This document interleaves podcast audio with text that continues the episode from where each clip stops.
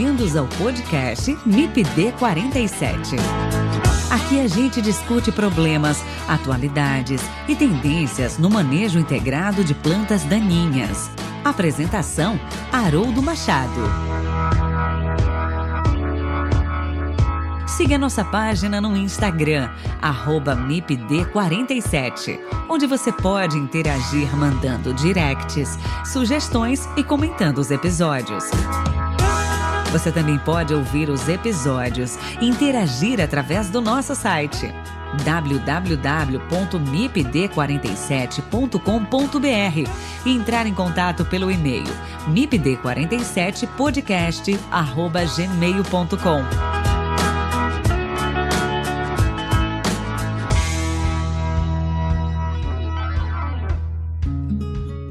Olá pessoal, tudo bem? Que alegria estar com vocês novamente em mais um episódio do MIPD 47. Antes de começar nosso assunto, quero fazer um convite a você que está nos ouvindo. Venha participar com a gente da segunda edição do IDCOM. O IDCOM é um congresso que será realizado pela Sociedade Brasileira da Ciência das Plantas Daninhas e ocorrerá entre os dias 22 e 24 de novembro de 2021. O IDCOM é o segundo evento 100% digital realizado pela Sociedade Brasileira da Ciência das Plantas Daninhas, voltado a profissionais, pesquisadores, cientistas, estudantes e agricultores ligados à ciência das plantas daninhas. O evento já tem a participação confirmada de representantes de instituições de ensino e pesquisa brasileiras e empresas norte-americanas, latino-americanas e europeias, além de organizações representativas do setor, assegurando um painel sobre a ciência das plantas daninhas em todo o mundo. Se interessou pelo evento? Acesse o site www.widcom.com.br e saiba mais informações sobre o evento.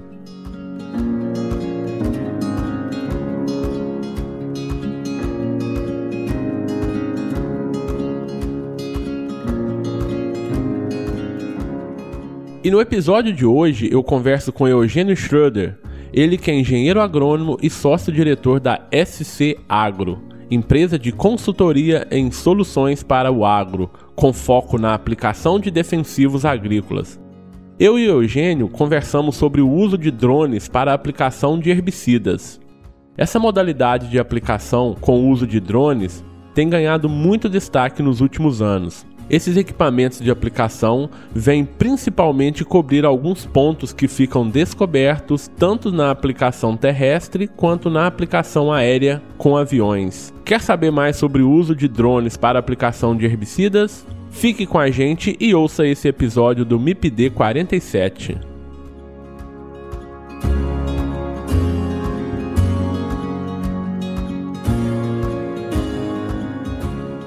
Olá, Eugênio, tudo bem? É um prazer enorme ter você aqui com a gente nesse episódio do MIPD 47. Seja bem-vindo, fique à vontade, que a casa é sua, Eugênio. Muito obrigado, Haroldo, pela oportunidade de estar aqui conversando com você, trazendo um pouquinho da nossa, da nossa história, da nossa experiência e vamos, vamos passar essas informações aí para o teu público. Bacana, Eugênio. Muito obrigado, tá? Novamente. Eu sei que a agenda tá cheia, né? É um período intenso aí de, de cursos, né? Palestras, enfim. Mas obrigado aí pelo um pouquinho do seu tempo aqui para a gente conversar sobre esse tema, que é o uso de drones na aplicação de herbicidas. Um tema muito importante que tem ganhado uma notoriedade muito grande aí nos últimos anos. Antes da gente começar a conversar, você poderia falar para gente, né? Para os meus ouvintes aqui, para os nossos ouvintes, quem é o Eugênio, por favor? Claro. Então vamos lá. Eugênio Schroeder eu sou natural do Rio Grande do Sul, natural de Pelotas, me formei em agronomia em 1982 e desde que eu me formei eu trabalho com tecnologia de aplicação de defensivos agrícolas e de insumos uh, agrícolas, sementes, fertilizantes e tal. Então a aplicação desses produtos é, é onde eu foquei a minha carreira e mais especificamente em aplicações aéreas. Né? Então a área que a gente se dedica mais, claro que aplicações terrestres e aéreas, mas a área de aplicações aéreas é o nosso foco principal. Eu trabalhei como funcionário e, e gerente de empresa de aviação agrícola, responsável técnico né, de empresa de aviação agrícola por 25 anos, sempre com aviões agrícolas. Né? E em 2001 eu montei a minha consultoria, estamos comemorando 20 anos. E nos últimos cinco anos, além da questão dos aviões agrícolas, nós passamos a trabalhar também com drones de pulverização. Também a tecnologia de aplicação aérea, então nós simplesmente uh, ampliamos né, o nosso mercado de atividades e, e, o nosso foco, porque os drones são uma tecnologia muito moderna né, e fazem parte então das opções que nós temos para aplicações aéreas. Aí eu fiz o meu mestrado e doutorado focados nessa área também, né, tese em aviação agrícola, e na consultoria eu tenho uma sócia, que é a Viviane Burkert, que é da área de segurança do trabalho, engenheiro agrônoma e engenheiro de segurança do trabalho, então a gente também trabalha bastante visando a segurança das, das aplicações. Então, a nossa empresa está concentrada nisso aí. Por dois anos eu fui professor na área de herbologia na Faculdade de Agronomia da UFPEL. Resumidamente, esse é o que a gente vem fazendo aí ao longo desse período todo, né? Sempre focado nas boas práticas agrícolas de uso dos produtos. Bacana, Eugênio. Eu sei que foi bem resumido mesmo esse, essa introdução sua, né? Mas legal, Eugênio. Então você já, já deu aqui um spoiler do que a gente vai, vai falar, né? Nesse nosso bate-papo. Que a gente vai falar, na verdade, sobre o uso de drones né, na aplicação de, de, defensivos agrícolas, em especial herbicidas, né, que, é o nosso, que é o nosso foco aqui. Essa modalidade de, de aplicação, na verdade, com o uso de drones, tem ganhado muito destaque nos últimos anos. Né? Você já falou aí nos últimos cinco anos, talvez. Né? E esses equipamentos de aplicação vêm principalmente cobrir, né, que eu vejo isso, né, vem cobrir algumas, alguns pontos que ficam descobertos, tanto na aplicação terrestre quanto na aplicação aérea com, com aviões, né, com o uso de aviões em especial. Só que muitos pensam que para aplicar herbicidas com drone é apenas ter o equipamento, saber pilotar e sair aplicando os herbicidas, né? E não é isso. E nesse sentido, então, eu quero, com sua ajuda, né, fazer uma apanhada aqui geral desse assunto para os nossos ouvintes, abordando aí os principais pontos desse tema. Sei que é um tema bem amplo, né? Em 40, 50 minutos de conversa aqui a gente não vai esgotar o assunto, mas a gente já vai trazer muitas informações importantes aqui para os nossos ouvintes. Nós temos um público muito grande de estudantes de agronomia, de produtores, de consultores que nos ouvem, então é importante a gente trazer esses temas mais atuais aqui para eles. E para a gente começar, Eugênio, a nossa conversa, como se diz lá em Minas, a gente começa do começo. Eu queria que você explicasse aqui para os nossos ouvintes. Fica mais fácil começando pelo começo mesmo. Perfeito. Então eu queria que você falasse para os nossos ouvintes, Eugênio, o que, que são os drones, né? Vamos começar aí definindo esse equipamento aí, porque depois fica mais fácil da gente entender o processo. Muito bem. Bom, os, os drones, drone é um termo é quase que um apelido, né, um termo popular, um termo usual, e, e, nós preferimos utilizar esse termo, eu particularmente prefiro usar esse termo porque ele é de fácil entendimento, é uma palavra é, que já está bem conhecida do público, né? E, e, os drones são aeronaves remotamente pilotadas. Tá? Esse é o, é o conceito independente de ser um drone agrícola, um drone de pulverização, um drone de imagem, um drone militar, um drone que for. Tá? Ele é uma aeronave, esse é o primeiro ponto, né? Então, ele tem uma legislação, ele tem características do seu voo, como qualquer outra aeronave, só que não vai um piloto dentro. Então, esse é o grande diferencial do drone em relação às outras aeronaves. Né? Ele é remotamente pilotado. Existe um piloto, este piloto está em comando, né? mesmo que o voo seja automático, existe um piloto acompanhando, então ele está sendo pilotado remotamente. Resumidamente, é, é, isso aí. Agora, existem diversos tamanhos de drone, tipos de drone. Né? Então, a, a, classificação básica é por porte dessa aeronave. Nós chamamos de drone classe 3, que é a classificação da ANAC, né? É, drones com até 25 kg de peso, peso máximo total na decolagem. Então, o drone, as baterias e a carga que ele transporta até 25 kg é classe 3 tem uma legislação que apresenta exigências mais brandas para operar esse equipamento. Depois temos os drones classe 2, que é maior de 25 kg e até 150 kg de peso máximo na decolagem. Também são utilizados no agro já em alguns países, está começando no Brasil. E depois temos os drones classe 1, que é mais de 150 kg, que aí seriam praticamente aviões, né? só que remotamente pilotados. E aí entra na legislação dos aviões mesmo. Né? Então, o classe 2 e o classe 3 é uma legislação específica para esses equipamentos um pouco menores. E os drones de uso agrícola, eles não são, por exemplo, aeromodelos. Né? Aeromodelos também, uma aeronave remotamente pilotada, mas se enquadra numa outra classificação, uma aeronave de lazer, enfim. E também os pequenos drones de, de brinquedo, né, que a gente tem em casa, aí até 250 gramas, também é outro tipo de aeronave que não tem regulamento, enfim, você pode usar para para brincar em casa e, e, tudo mais.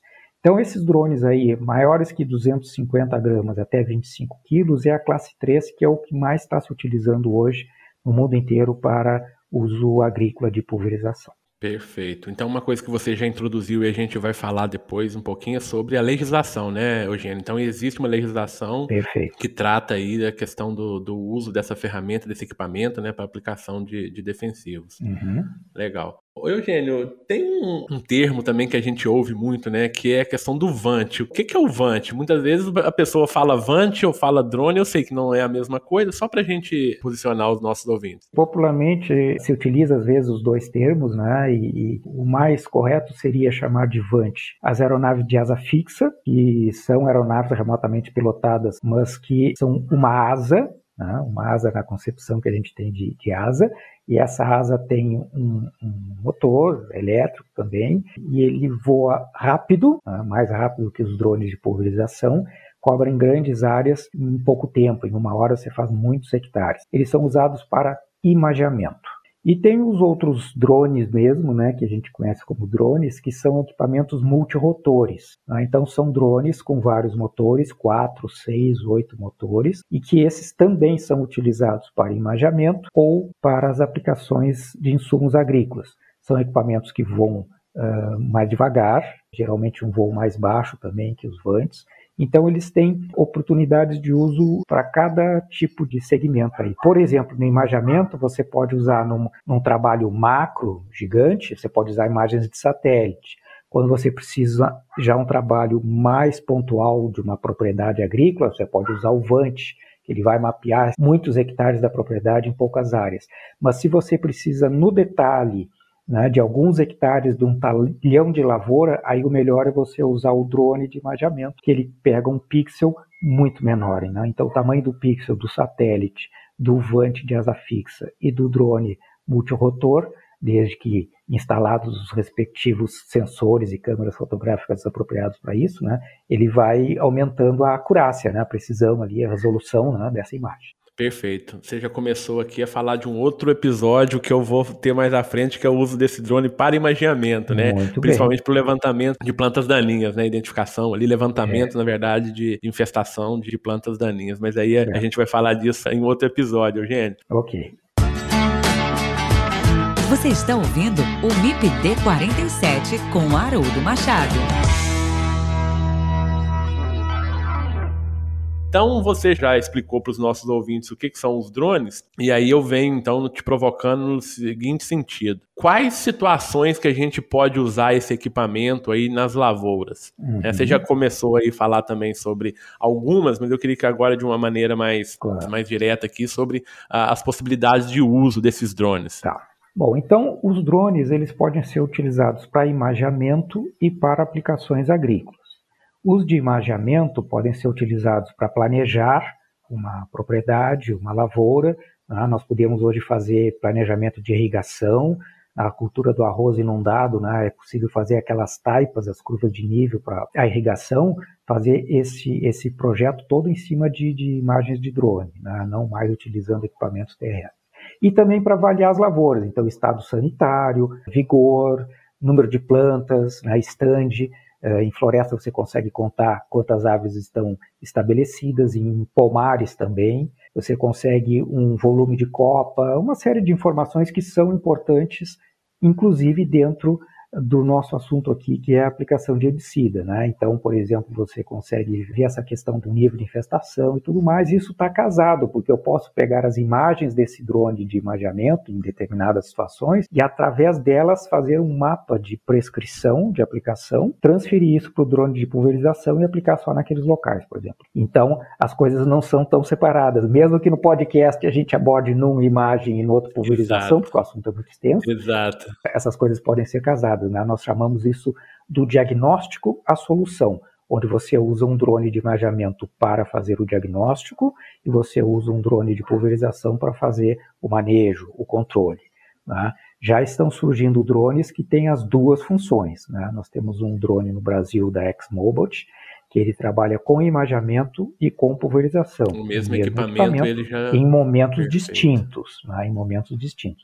Mas via de regra se usa drones multirotores específicos para imaginamento e drones multirotores específicos para uh, aplicações agrícolas. E esses de aplicação, então, que é a sua, é a sua, sua pergunta, né, nós podemos utilizar eles também para pulverizar. Né? O pessoal acha que é só para pulverizar. Não é. É também para pulverizar. Nós podemos semear com drones. Né? Nós já estamos fazendo isso. Semear pastagem, por exemplo. Né? Você tem um campo com pastagem, você quer melhorar o valor nutricional, você quer colocar, por exemplo, você tem uma pastagem gramínea e você quer jogar uma, uma leguminosa ali. Né? Então, você pode semear um trevo, que a gente usa aqui no sul do Brasil, né? Perfeito. né? 3, 4 quilos por hectare. Nós já temos feito isso em lavouras de produtores, fizemos inclusive a semana passada uma área demonstrativa na Embrapa, em Pelotas, né? para um dia de campo, semeamos com, com, com drone. Né? Então isso é possível fazer. Você pode semear braquiária, né? você pode fazer a sobre-semeadura, semear antes de colher a lavoura, então você está com a sua soja quase madura, Aí, quando vai cair a, a, folha da soja, você faz a semeadura, na verdade, a sobre-semeadura que se chama. Aí cai a folha, quando você colhe a, a soja, o, o, o, campo já está ficando verdinho, em seguida você bota a boca, que a gente diz, né? Você bota o gado em cima, você ganha aí um mês na, na, na, na, produção de proteína, porque você vai começar a usar esse pasto mais, mais cedo. Nós podemos adubar, né? nós podemos adubar as áreas. Claro que são adubações com volumes pequenos, porque se o drone só leva 10 quilos, né? e o fertilizante geralmente ele tem densidade aí de 0,7, por exemplo, então você vai levar 7, 8 quilos de fertilizante. Perfeito. Então, para fazer, por exemplo, uma grande adubação com NPK, ele é inviável economicamente. Mas para fazer uma aplicação de boro em floresta, que aplica 4 quilos, é viável sim. Né? Podemos também distribuir isca formicida, e esse é o mercado que as empresas florestais já estão utilizando. Então a gente consegue fazer as quantidades mais usadas, né? É, vai de 2 a 4 quilos de isca formicida por hectare, dependendo do tipo da formiga, né? se é saúva ou quem-quem, dependendo do nível de infestação, enfim. Tudo isso a gente faz com equipamento de sólidos. O que é o equipamento de sólidos? É um tanque de sólidos com um dispersor de grânulos, que vai instalado no drone. Muito bem, Fiz essas operações, agora eu quero fazer pulverização. O que, que eu faço? Eu tiro este tanque com esse dispersor de sólido e acoplo no mesmo drone um tanque de líquido com bomba de pulverização e bicos de pulverização. E aí eu uso esse drone para pulverizar herbicidas, fungicidas, inseticidas ou a mistura de mais de uma classe ou de mais de um produto da mesma classe e também fertilizantes foliares. Então, essas são as oportunidades de uso. Essas aplicações de sólido, Haroldo, elas são mais recentes, tá? Elas são de dois anos para cá. Mas a, ah, até três anos atrás a gente só falava de pulverização. Inclusive, eu chamava drone de pulverização. Hoje eu não chamo mais. Hoje, nos nossos cursos, nós chamamos de drones de aplicações agrícolas, porque tem todas essas oportunidades de uso. Perfeito. Bacana, Eugênio, bacana. Então, realmente, assim, é muito versátil, né? O drone, ele é muito versátil, tem auxiliado e certamente vai auxiliar muito ainda os produtores à medida que for popularizando, né? Que os produtores forem conhecendo mais a tecnologia e vendo realmente esses pontos positivos. E aí eu já faço uma outra pergunta para você, Eugênio, que é com relação ao mercado, né? Qual seria o mercado potencial aí para aplicação de defensivos, né? Vamos colocar defensivos aqui, Sim, né? herbicida, fungicida, inseticida, com uso uso de drones? Bom, se eu fosse resumir essa resposta numa palavra, eu te diria que é gigante. Na China, que é um país que já utiliza há mais tempo, né, e tem as, uh, várias indústrias de drones, então a gente usa como referência. Inclusive, muitos drones que se usam no Brasil são fabricados na China. Lá existem milhares, dezenas de milhares de drones em operação. Lá é comum o produtor ter o seu drone. Cada agricultor compra o seu drone e trata lá a sua lavoura. Por que, que isso é, é tão fácil na China?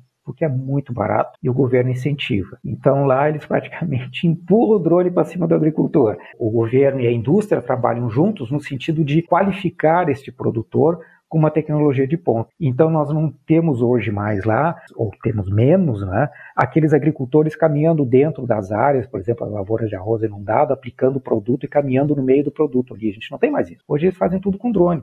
Eles semeiam com drone, eles adubam com drone e eles pulverizam com drone. Então nós usamos esse case de sucesso deles aqui no Brasil. O Brasil pode facilmente superar esse número de, de, dos chineses aí de algumas dezenas de milhares de drones e eu acredito que isso vai acontecer. Por quê? Porque nós temos um, um mercado gigante em termos de agricultura. Nós temos agricultura desde o do Chuí, aqui no Rio Grande do Sul, onde eu eu me criei aqui no sul, até o, o norte do país. Temos agricultura forte em todos os estados da, da federação. E temos um clima maravilhoso que nos permite fazer várias safras no mesmo ano, né? nos permite cultivar tudo que você possa imaginar. O Brasil pode produzir tudo que você imagina, dependendo, claro, da topografia, do clima, do mercado, enfim, tanto em pequenas quanto médias quanto grandes propriedades rurais.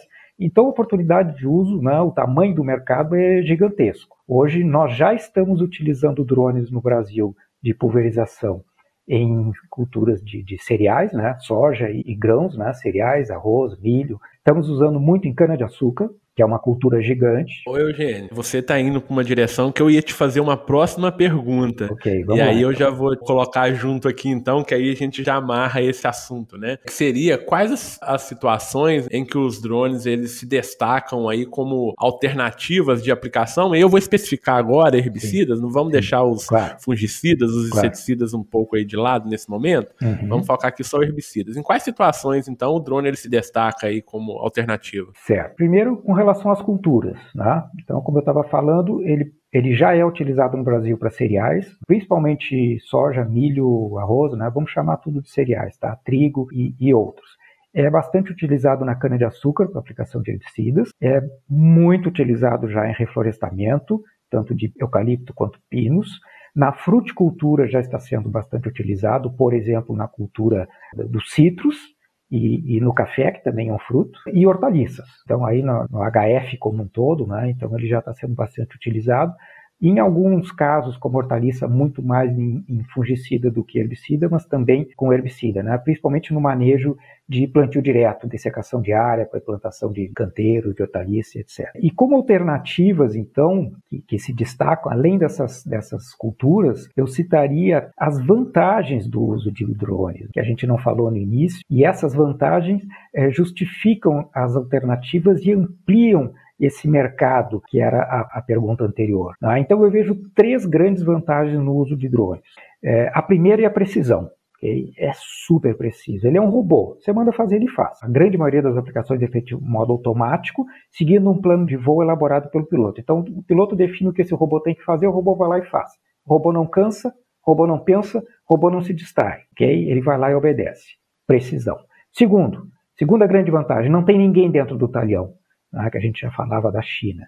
né? Então, é o único equipamento de pulverização que atende esse requisito da segurança do trabalho rural. Você não precisa se preocupar com o EPI, você vai se preocupar com a boa aplicação, entendeu? O seu aplicador está protegido, ele está fora da área. Então, isso é o que toda profissional dedicada à tecnologia de aplicação como eu sonhou a vida inteira. né? E todos os engenheiros de segurança do trabalho rural também. E a terceira grande vantagem, é, você já falou que ele é versátil, né? ele é democrático. É o único equipamento de aplicação que pode ser utilizado na pequena propriedade para aplicar em área total, ok? Por exemplo, na cultura do tabaco, você vai fazer um plantio direto de tabaco. A área de tabaco no Brasil hoje, média por produtor, é 2 hectares. Então você vai lá e você desseca aqueles 2 hectares com dessecante com, com, com drone.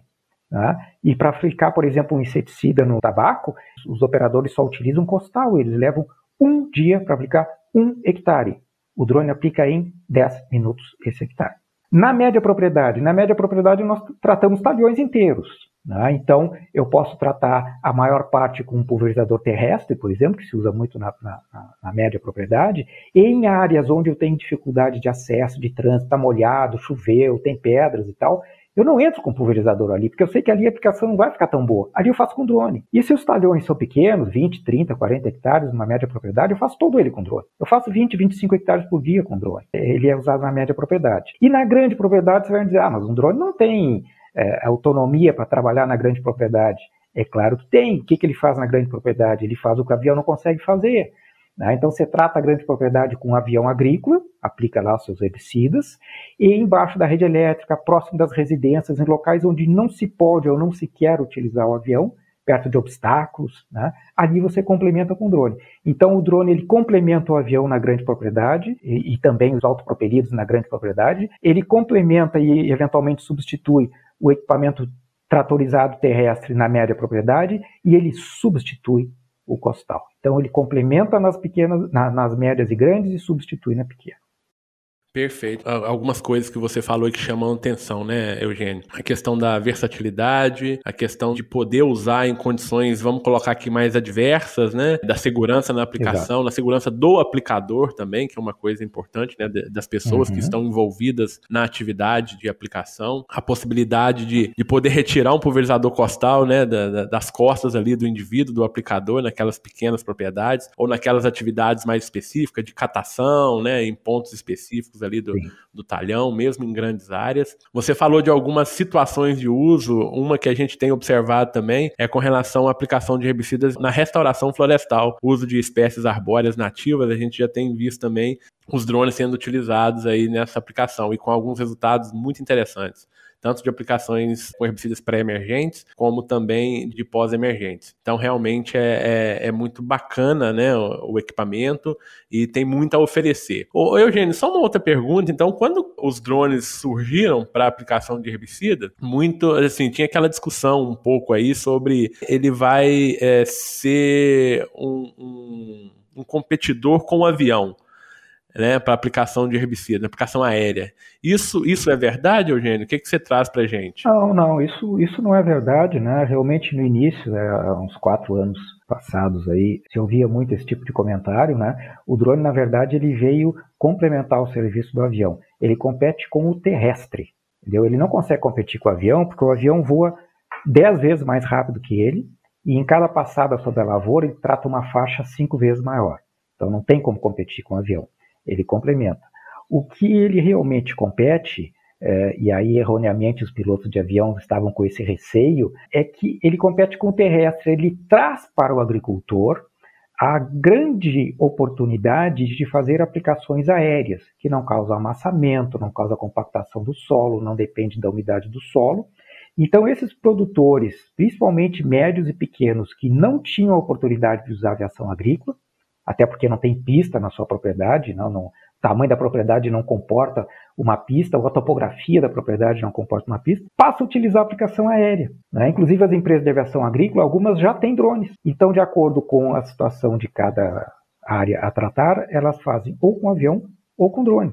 E, e dessa forma nós não só apagamos esse receio dos pilotos, como agregamos mais uma oportunidade de, de, de, de, conquistar novos clientes. Uma oportunidade de negócios mesmo, né, Eugênio? É, exatamente. É, nós temos clientes que a gente atende, né, de aviação agrícola, que já fizeram o curso de piloto de drones e já compraram drones. Então, eles usam em complementação, faz a parte boa, digamos assim, da lavoura com avião e as partes difíceis faz com drone, ou faz a lavoura inteira com avião de um cliente e outro cliente que ele não atendia, até amigo às vezes, né, conhecido e tal, mas não podia voar lá na propriedade porque a topografia não permite, faz com drone. Então ele está ganhando clientes, ele está ganhando mercado. E quem ganha com isso, na verdade, é o agricultor que tem uma, uma aplicação de precisão que antes ele queria ter, mas não tinha como uh, dispor disso. Né? A, gente tem, tem que estar tá focado no agricultor, quer dizer, tem que ter um, um benefício para o agricultor, senão o negócio não, não, Exato. Ganha, como você próprio disse, ganha a empresa, que já é mais um nicho de mercado dele, né? ganha o produtor que tem essa possibilidade uhum. de uso na sua propriedade, ganha o ambiente, né? porque você tem aplicações mais localizadas, Sim. aplicações mais assertivas, né? e isso dá um ganho também ambiental, e ganha também o próprio aplicador ali, o que a gente já comentou aqui, né?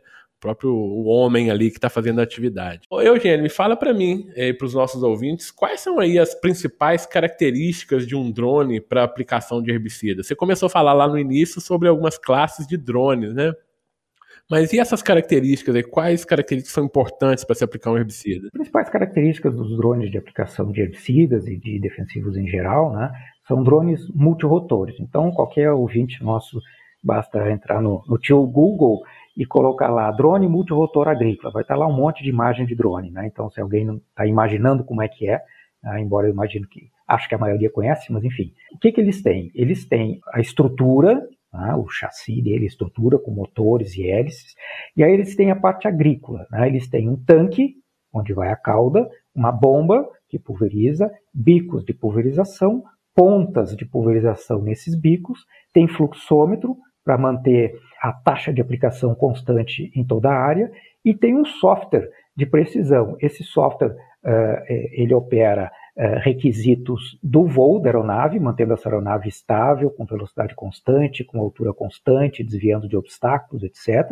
E ele também opera a questão da pulverização. Então, ele liga e desliga a pulverização sozinho a cada passada, né? ele faz as manobras, quando termina a cauda, ele para, salva o ponto e volta para carregar novamente, depois retoma a partir daquele waypoint que foi salvo, tudo isso automaticamente, né? não, você não precisa dar nenhum comando. Então, ele tem aquela estrutura física do sistema agrícola, como qualquer outro equipamento, como um avião agrícola, como um pulverizador tratorizado, e tem o software que opera tudo isso sozinho. Ele obedece a um plano de voo que é feito pelo piloto antes de começar a aplicação, e, e aí ele faz então a aplicação sozinho. Em alguns casos, nós podemos também fazer a aplicação com voo manual, onde o piloto, através do rádio, vai controlando o voo. Por exemplo, em áreas com muitos obstáculos, para contornar alguns obstáculos, alguma coisa assim, pode ser feito esse, ou bordaduras, né, pode também ser feito uh, manualmente. E esse software dele gera um mapa de toda a aplicação, como existe nos aviões agrícolas e nos equipamentos terrestres mais sofisticados, um mapa, e não só o mapa, ele gera um relatório com várias informações. Né? Então, nesse mapa, nesse relatório, já emite várias informações que são exigidas ou que serão exigidas pela legislação que vai ser implantada em breve do Ministério da Agricultura, exigindo um relatório operacional. O drone já vai informar o relatório operacional quantos litros aplicou, quantos hectares aplicou, qual era a taxa de aplicação, Perfeito. qual era a velocidade, altura de voo, largura de faixa, tudo isso já sai ali. Você não precisa preencher um relatório. Né? Eles são movidos a energia elétrica, né? baterias, os drones classe 3 a bateria. Está surgindo um, um, drone híbrido no Brasil com combustível, gasolina né? e bateria também, mas via de regra, né? todos os classe 3 são com baterias. Eles levam 10 litros de calda a cada decolagem. Os drones classe 2 já existem com 16 litros e com 20 litros. Esses de, de 10 litros aplicam 1 hectare em cada voo, aplicando 10 litros de calda por hectare, a mesma coisa que um avião agrícola, e faz isso em 10 minutos. Então, com tempo de carregamento e tal, numa lavoura de grãos plana, você consegue fazer aí 5 hectares por hora. Perfeito, Eugênio. Bacana, né? É um equipamento formidável, realmente, né? Tem, tem muito a entregar. Mas também uh, imagino que tem algumas limitações, algumas barreiras aí para a utilização desses drones para aplicação de herbicidas, Eugênio. Existe? Se existe, quais são aí as que você pode elencar? Existem. É, existem algumas barreiras, né, que, que, que aos pouquinhos a gente acredita que, que serão superadas, né? A primeira delas é o preço. No Brasil é caro você comprar um drone. Né? Não existe o incentivo, por exemplo, que tem na China. Né? Primeiro que lá é fabricado lá, então não tem importação, exportação, essa coisa toda, e lá o governo ajuda o produtor a comprar. Aqui não, aqui você tem que se virar. Né? Então você quer um financiamento para comprar drone? Não tem. Você quer fazer um seguro do drone? Não tem. Aí você vai comprar o drone. Não é o drone. Você tem que comprar o drone, o carregador de baterias, as baterias. Se você tiver quatro baterias, por exemplo, você não consegue rendimento que ela gasta em 10 minutos demora uma hora para carregar. Então você tem que ter 6, 8 baterias. Isso é o preço de outro drone. Então você pega o preço do drone e multiplica ele por 2. Esse é o preço do conjunto.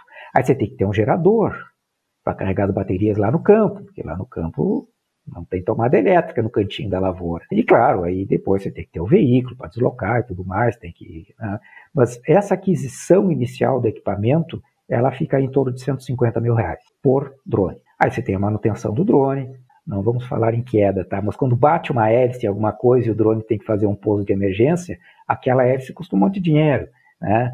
É, ah, mas é de plástico. É, não é bem plástico, né? É um material, uma liga especial. E, e se ele faz um pouso forçado é, não muito suave, você tem que trocar alguns outros componentes, você vai gastar 5, 6 mil reais para fazer uma manutenção. Tá? Então você tem que estar preparado para isso. Então, um é o preço, tá? o preço de aquisição. E eles têm uma vida útil que a gente ainda não conhece bem, é indeterminado, né? por ser uma coisa muito nova. Mas o que a gente já sabe é que eles ficam obsoletos porque a tecnologia vai avançando muito rápido. Uhum. Assim como um celular você troca, sei lá, a cada três anos, alguma coisa assim, o drone não chega a isso. A cada dois anos você vai ter que trocar o drone. Então você tem que pagar o seu investimento e ter dinheiro para comprar um outro drone em menos de dois anos. Isso é uma barreira, né? principalmente para quem está começando, que você não começa já full time, né? você começa fazendo algumas áreas e tal. Então, essa é uma barreira. A outra barreira são as baterias. As baterias são caras e tem uma autonomia muito pequena. Eu acho que essa barreira do preço, né, Eugênio, eu acho que é uma que, que, possivelmente rapidinho isso vai caindo à medida que a tecnologia ela vai sendo utilizada, vai sendo disseminada, né, vai sendo adotada aí no, no campo, né? Então tem muitas áreas. À medida Exatamente. que isso aumenta, aumenta a escala, o, o preço ele, é. vai, ele vai cair, né? Com certeza. É, com certeza. Ou pelo menos você vai ter drones maiores e com mais tecnologia pelo perfeito, mesmo preço. Perfeito. Hoje as barreiras seriam essas: o preço inicial de aquisição e a autonomia das baterias. Ô, Eugênio, eu não sei se é uma barreira, eu não sei, eu acho que é um ponto aí também bem discutido, bem interessante para a gente abordar aqui, é com relação à legislação para o uso de drones na aplicação de herbicida. Eugênio, existe uma legislação? Como que é isso? Como que o Brasil está é, em relação a isso? Sim, existe e existe isso não é uma barreira, tá? Felizmente a legislação é boa e todo mundo que trabalha com drone quer legislação justamente para normatizar o setor, né? trabalhar corretamente, saber o que, que pode e o que, que não pode fazer. Então hoje nós já temos uma legislação da ANAC muito boa, que classifica os drones e define uma série de normas ali a serem cumpridas, e ela está sendo revista agora. Nesse momento ela está sendo revista. Então, melhorando ainda mais, principalmente simplificando essa legislação. E temos uma legislação do Ministério da Agricultura que está em fase de publicação. Né? Passou por consulta pública e tudo mais. A gente já, já tem várias informações né, que o Ministério está tá disponibilizando como é que vai funcionar. Então, aí, como o Ministério da Agricultura é quem legisla e fiscaliza aplicações aéreas de defensivos no Brasil, cabe também ao mapa trabalhar aí nesse setor dos drones. Perfeito. A minha pergunta foi exatamente nesse sentido, viu, Eugênio? Que era a falta de legislação para os operadores, tá? Então era, era bem nesse sentido que você, que você estava falando realmente. Você está ouvindo o MIPD 47 com Haroldo Machado. Ô, Eugênio, então bacana né, essa questão da legislação está avançando, né? Isso é importante, tem essa regulação, né? Essa regulamentação da atividade, né? Isso todo mundo ganha, certamente. É, mas agora eu quero passar para um outro ponto da aplicação. Vamos passar para os herbicidas, né? Então a gente está falando da tecnologia, a gente está falando do drone, mas tem um outro componente aí da aplicação. Quando a gente fala em tecnologia de aplicação, a gente fala da máquina, do ambiente, do produto, da cultura, né? Falando um pouquinho do produto, né? Dos produtos, dos herbicidas herbicidas. Eu vou te fazer uma pergunta meio provocativa. Esses herbicidas, eles estão prontos para serem utilizados via drone, ou, Eugênio? Essa pergunta é muito boa, né? porque a gente está falando que tem o drone, que aplica, etc. e tal, e nós temos produtos no mercado que foram desenvolvidos, foram fabricados, foram criados antes de existir os drones. Então, eh, se você me perguntar se os herbicidas que atualmente estão no mercado estão aptos para serem aplicados com drone, a minha resposta é curta. Sim, estão. Por que estão? Perfeito. Porque drone é aplicação aérea, avião é aplicação aérea e helicóptero é aplicação aérea. O volume de cauda que a gente usa, ou a taxa de aplicação uh, nos aviões hoje, em média, é 10 litros por hectare. De 5 a 20, em média 10 litros por hectare. O volume de cauda, a taxa de aplicação que a gente usa em drones, também é 10 litros por hectare. Então são os mesmos produtos. E inclusive pela legislação do mapa já está estabelecido, né? Todos os produtos que já estão registrados para aplicação aérea podem ser aplicados com drone. Não precisa fazer um registro, uma extensão de uso, nada assim. O que deverá ocorrer é que alguns produtos já disponíveis no mercado que não estão registrados para aplicação aérea, porque o mercado não usa com aviões, né? por exemplo, produtos específicos da, da, da, do HF, da pequena propriedade, né? muitos fungicidas que são usados só em tomate e batata, né? e o pessoal aplica só terrestre. Esse fungicida, ele não tem registro para aéreo, por quê? Nunca ninguém aplicou com avião. Então aí pode ser feita uma extensão de uso específico para aérea com drone, e isso é mais fácil para você conseguir esse, esse registro, tem que apresentar um laudo e tal. Aí você não precisa decolar um avião para fazer o ensaio, para fazer o laudo, você faz com drone. Aí na universidade já se sabe, né, e também está na instrução normativa, que poderão existir produtos que não estão uh, recomendados para aplicação aérea em geral, mas que venham a ser recomendados especificamente para aplicações com drone. E aí nós temos, no caso do herbicida, uma grande vantagem, que é o fato do, do drone praticamente não ter deriva. Então, para produtos onde o risco de deriva é mais preocupante? Não da deriva em si, mas o eventual dano que ela possa causar, tanto a flora quanto a fauna, com drone é muito menor. Então, algum produto que exista questionamento quanto ao uso aéreo, caso do dicamba, caso do 2,4-D, não estou dizendo que eu vou aplicar dicamba com drone, tá? Mas é, eu acho que cabe sim um estudo nesse sentido. O dicamba é uma molécula que é importante no manejo de plantas daninhas e hoje ela está restrita só vai aumentar. E vai aumentar ainda mais, tem aumentado a sua importância né, em função dos novos cultivos, com, tolerância ao herbicida? É, eu tenho feito alguns, alguns ensaios com dicamba terrestre, né, a gente trabalha com pesquisa também na consultoria, e, e é um produto aí que tem o seu espaço no mercado, um espaço estratégico, Perfeito. diria. Né? Quem sabe a gente não consegue uh, uma formulação de camba que possa ser aplicado com drones pontualmente Perfeito para controle de plantas daninhas resistentes, para um, para um, para um manejo. Né? E não com avião, porque não seria para tratar a área inteira. O drone permite isso, né? essa aplicação localizada. Né? Uma Sim. vantagem do drone seria essa, né? essa aplicação Exatamente. localizada, um foco né? direto ali no, no uhum. problema. Então, realmente é. é... Então, de uma, de uma forma resumida, é, a, a, respondendo a sua questão, é sim, os produtos estão é, aptos a serem aplicados com drones. E eu Perfeito. acredito que é, vão surgir novas oportunidades de uso que até então não estão sendo feitas com avião. É? Produtos que são aplicados só terrestre que poderão ser aplicados por via aérea com todas as vantagens da aplicação aérea. Perfeito. Perfeito. Aí ah, eu não sei, Eugênio, se você já tem alguns estudos, estudos né, sobre a questão da mistura, né? Mistura de herbicidas, por exemplo, quando se trabalha com baixo volume, ultra baixo volume, que você está falando de né, 10 litros por hectare. Sim. Se você já, já observou alguma coisa nesse sentido, de eventuais incompatibilidades ou, sim, ou ainda não? Sim. Segue a mesma regra da aviação agrícola. Perfeito. Tá? Então, tudo que você consegue misturar na aviação agrícola, você vai conseguir misturar no drone também. Tá? No caso de fungicidas, às vezes eu preciso falar de outros grupos de produto porque são exemplos reais que eu tenho. Alguns fungicidas pó molhável, que são um pouco mais difíceis de misturar em caudas muito concentradas, se dá para ir no avião, dá para ir no drone também. A vantagem que tem no drone, misturas de produto que são menos estáveis fisicamente, ele mistura, mas com o tempo ele decanta. No drone não, não separa, não decanta. Uhum. Por quê? Quando você carrega no avião mil litros de calda, você vai fazer vários hectares. Ah, vai fazer, por exemplo, 100 hectares. Isso vai demorar um tempo, vai levar uma hora, uma hora e pouco. Então, durante essa uma hora, uma hora e pouco, mesmo tendo agitação no tanque, pode haver uma decantação.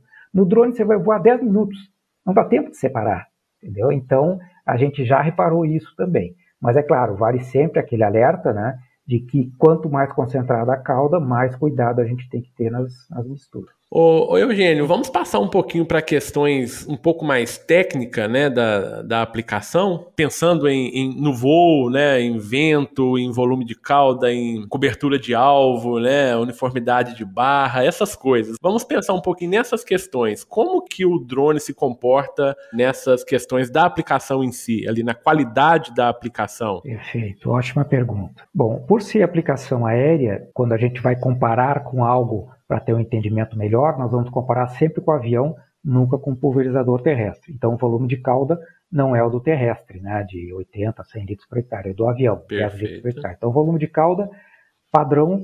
Quando é que eu uso mais de 10? Por exemplo, quando eu misturo dois herbicidas com dosagem alta. Nós fazemos aplicações no Rio Grande do Sul, nos canais de irrigação do, do arroz, na entre safra, eles estão secos e ali dentro a gente aplica para que não nasça vegetação, para que dê uma boa vazão de água.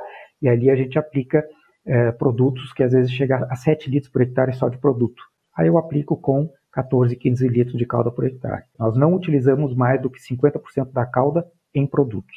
É, então o volume é 10. Velocidade de voo. Velocidade ela é bem variada, pode ir de 10 a 25 km por hora.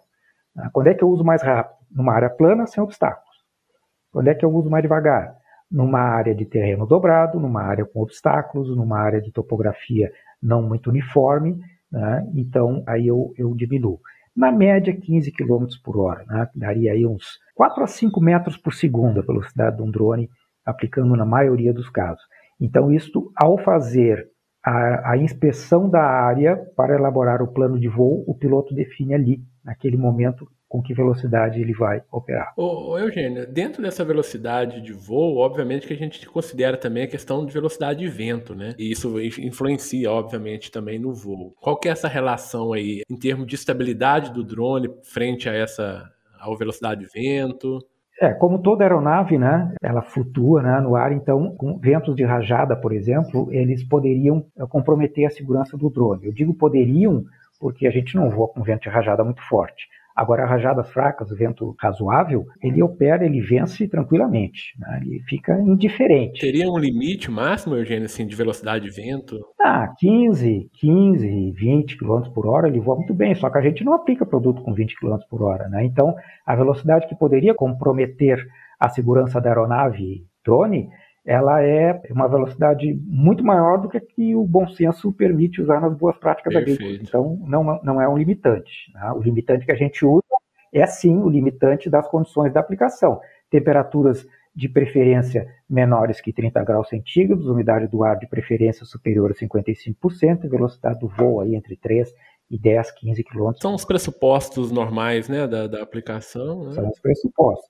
Qual é a vantagem que a gente tem com o drone em relação a esses pressupostos de, de, de, de fatores ambientais? É que a gota, quando sai do drone, por exemplo, a 3 metros de altura, ela chega muito rápido no alvo, porque ela é jogada para baixo através do vento que sai das hélices dos motores. Né? Então você imagina seis Perfeito. motores né, eh, jogando com aquelas hélices vento para baixo, ela sai do drone a 35, 40 km por hora agora e chega no solo a 10 km por hora, 15 km por hora. Então ela mexe com as plantas e joga as gotas lá dentro. Dá um poder maior plantas. de penetração então, da, da cauda, né? Dá um poder maior de penetração, menos tempo de queda, porque ela não ah. cai, ela é jogada.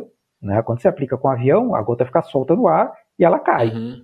Aquele tempo de evaporação não vai ter um efeito, né? Exatamente. A evaporação é menor, a penetração no dossel é menor.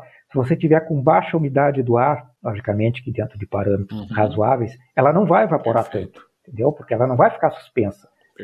A temperatura também. E mesmo que exista algum vento, por exemplo, eu fiz um ensaio de deriva com drone de 10 km por hora, eu fiquei frustradíssimo, porque a deriva foi 20 metros. Uhum. Eu achei que eu botei cartões e plantas indicadoras a 200 metros de distância. Uhum. Andou 20. Né? Fiz isso aqui em Santa Catarina, numa, numa reserva de arroz.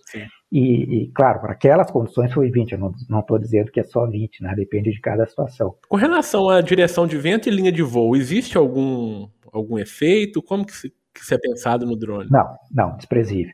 Desprezível. desprezível. Em termos de velocidade, ele corrige, e em termos de deposição, Perfeito. não, Perfeito. não tem problema. Bacana. Né? Então, a gente já falou aí de, de volume de cauda, já falamos de velocidade de voo, né? Espectro de uhum. gotas, são gotas finas, igual de avião. Né? Então, isso é importante alertar quando o pessoal bota lá um cartãozinho de papel hidrossensível para ver as gotas. Elas são finas como a de avião, tem que pegar uma lupa para olhar, senão você acha, vai achar que não tem gota naquele cartão. São gotas pequenas, mas super concentradas. Já que você falou de gotas, Eugênio, vamos falar antes um pouquinho, vamos falar das pontas de pulverizações que são utilizadas? São pontas, na grande maioria dos casos, são pontas de aplicação terrestre. Perfeito. Tá?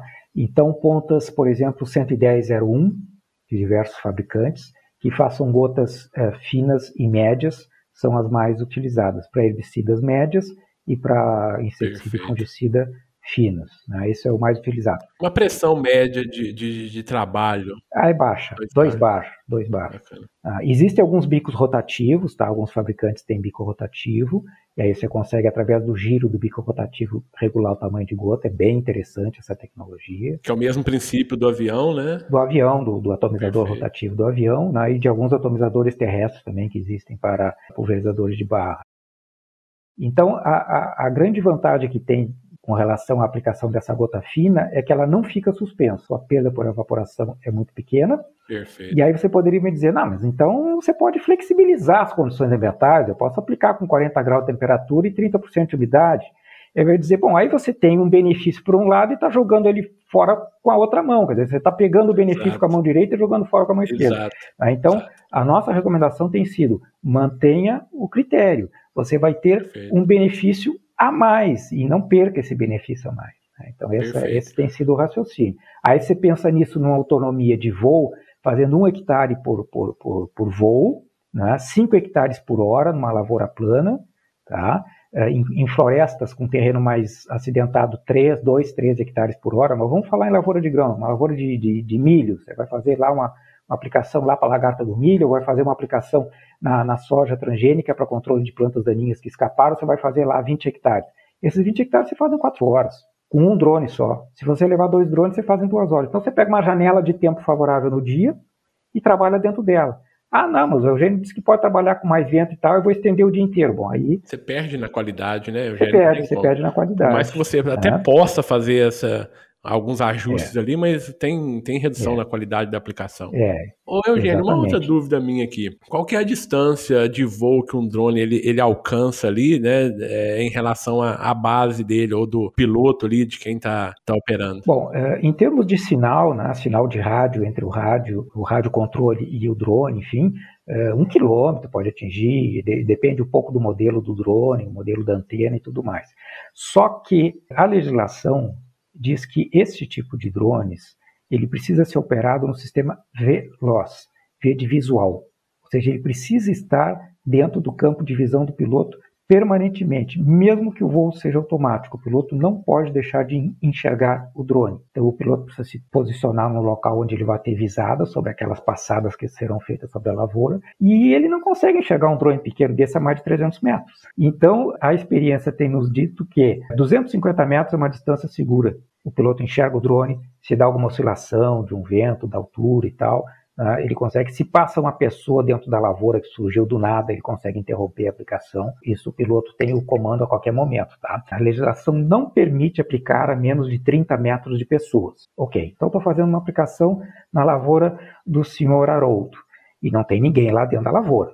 Mas aí um, um, curioso, um vizinho do senhor Haroldo achou bonito aquilo ali e foi lá olhar. E entrou na lavoura. Ou está na estrada na beira da lavoura. Aí o piloto enxerga aquela, aquela pessoa lá e ele aborda a missão. Ele dá um return, um home, e o drone volta para a base e pousa na, na frente do, do, piloto. E aí você vai lá, tira a pessoa de lá, e aí dá um restart, e no restart ele volta naquele ponto onde parou e continua a aplicação. Ô Eugênio, só para os nossos ouvintes entenderem, você falou sobre voo automático. Qual que é a diferença de voo automático e voo autônomo? Boa pergunta. Voo autônomo seria, exagerando um pouco o raciocínio, tá? O drone se comandar, tá? fazer tudo autônomo.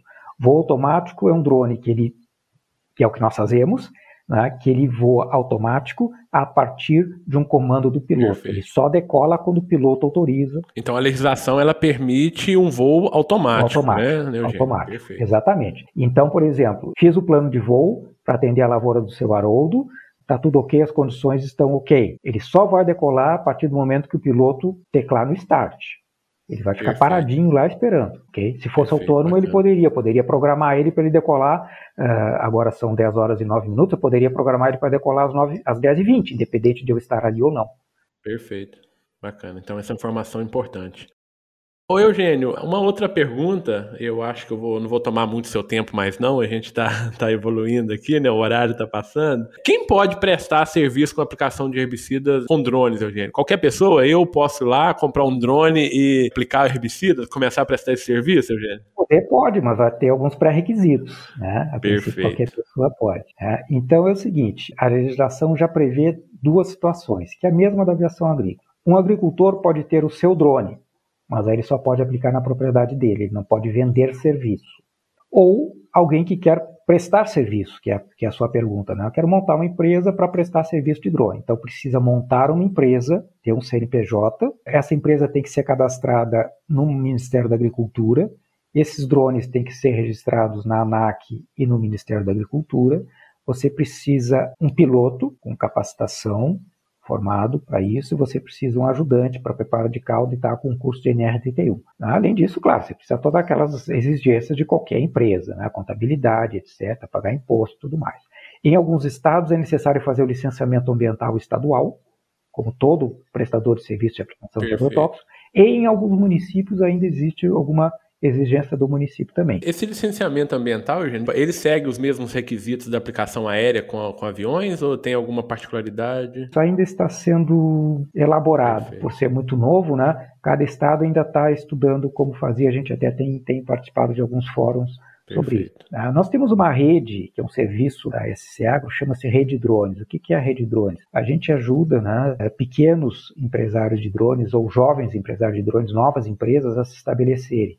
Ah, desde a da, da criação da empresa até a capacitação das pessoas e, e a montagem do negócio em si. E essas, essas empresas da rede elas funcionam de forma colaborativa. Então, se você tem muito serviço aí na sua região, você tem o seu drone e outras empresas podem aí ajudar você. Compensação na época que você não tem nada de serviço, porque não tem nada plantado, você pode ajudar os outros nas outras regiões. Bacana. Bacana. Bom, Eugênio, a gente está encerrando aqui o nosso tempo. Queria te agradecer por esse momento aqui com a gente, esse bate-papo muito produtivo, né? Muito ilustrativo para todos nós. Mas antes da gente encerrar aqui, Eugênio, eu queria que você falasse um pouquinho para a gente da SC Agro, okay. do que vocês têm atuado no mercado. Fala um pouquinho para a gente da empresa, Eugênio.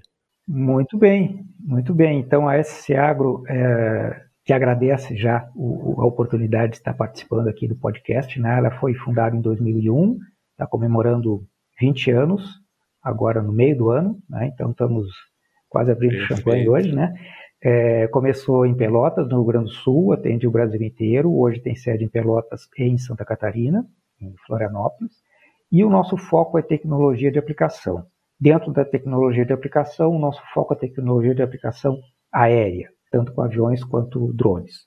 Nós somos dois sócios, eu e a Viviane Burkert, e trabalhamos em três linhas de, de, de, ação principais: pesquisa e desenvolvimento, já falei de alguns ensaios que a gente fez, ah, assistência técnica, então nessa assistência que a gente dá para as empresas, né, não é tanto assistência ao produtor, e sim para as empresas que atendem os produtores, e capacitação de pessoas, que é o que nós mais estamos fazendo agora durante, durante a, a, quarentena, né? Então estamos com cursos de aviação agrícola e cursos de drone. A nossa empresa é muito simpática a receber estagiários. Nós praticamente todos os anos recebemos estagiários de agronomia, TCC, orientamos TCC, orientamos dissertações de mestrado, orientamos teses de doutorado ou ajudamos a desorientar. Fazemos parte de bancas, né? Às vezes a gente não orienta porque a orientação ela tem que ser feita pelos professores, né, da escola. Mas bancas de examinação, de examinadora, né, para qualificação e para tese e tal, a gente tem participado bastante no Brasil inteiro. Bacana. Entre os, entre os cursos que nós temos, destacamos o curso de piloto de drone agrícola, então, nós estamos com inscrições abertas para dois cursos que serão realizados no estado de São Paulo, agora, já a partir dos próximos 15 dias, um específico para florestas e outro para culturas em geral. E convidamos todos os, os ouvintes né, que ouvirem durante esta semana, nós estaremos no Congresso eh, Mercosul de Aviação Agrícola com um estande é, o, esse congresso ele marca o centenário da aviação agrícola mundial, vai ser um congresso bastante importante, é um congresso 100% web, todo na, na web. Então tem palestras, tem uma série de exposições e tal, e no nosso stand nós teremos seis lives, só no nosso stand, né? então também estão convidados a participar além de sorteio de brinde que a gente vai fazer, que é surpresa. Né? Nós estamos de aniversário, então a gente vai dar um, um presente para os visitantes. Tá? Aí acessando o nosso site, né, que é schroederconsultoria.com.br, você tem todas essas informações aí sobre o Congresso e sobre a nossa empresa. Muito bem, Eugênio. Parabéns pela empresa, né, pelo trabalho que você tem desenvolvido. A gente sempre acompanha aí pelas mídias, né, os eventos, as palestras, os treinamentos. E realmente o campo ele precisa de pessoas engajadas assim, né, para melhoria da, das aplicações, das atividades, né, que são laborosas no campo e a gente entende bem isso e, e é preciso ter pessoas assim como você, como a sua equipe dedicada, né, ao agro, dedicada a essas atividades E te agradeço novamente por ter parado aí um pouquinho as suas atividades aí para conversar com a gente aqui no, no podcast, no MIPD 47. É sempre muito bom a gente ouvir essas pessoas, né, como você que com essa expertise, né, com essa experiência aí na área. Então, tenho certeza que os nossos ouvintes eles vão ficar muito felizes aí com, com esse bate-papo nosso. Novamente, muito obrigado, Eugênio. O que eu gostaria de, de para encerrar, né, deixar uma mensagem para os ouvintes duas mensagens. A primeira é que drone é coisa séria. Então, eu tenho três drones de brinquedo aqui em casa, né? mas aí é para brincar.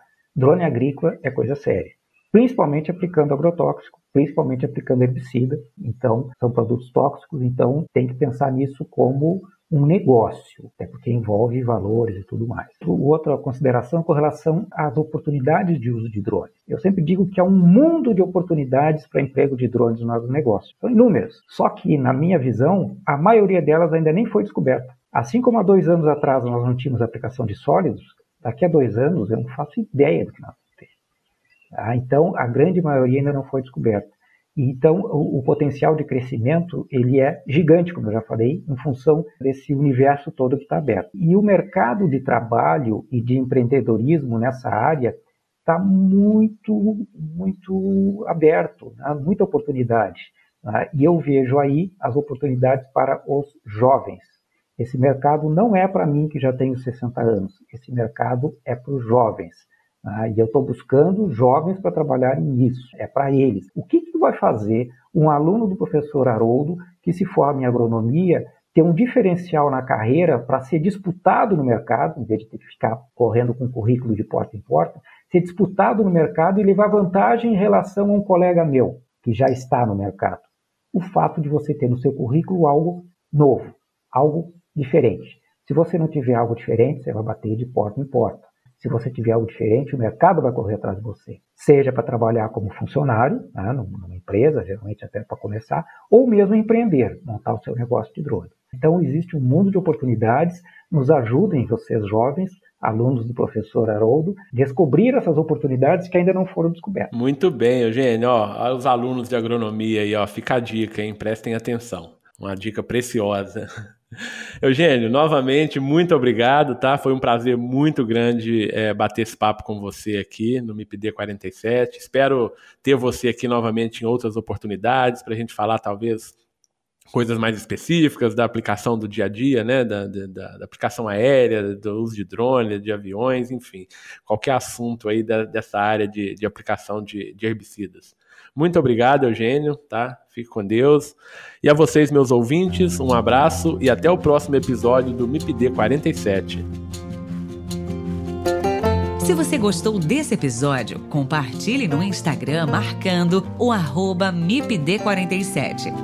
Se quiser enviar sugestões, o e-mail é o mipd47podcast@gmail.com.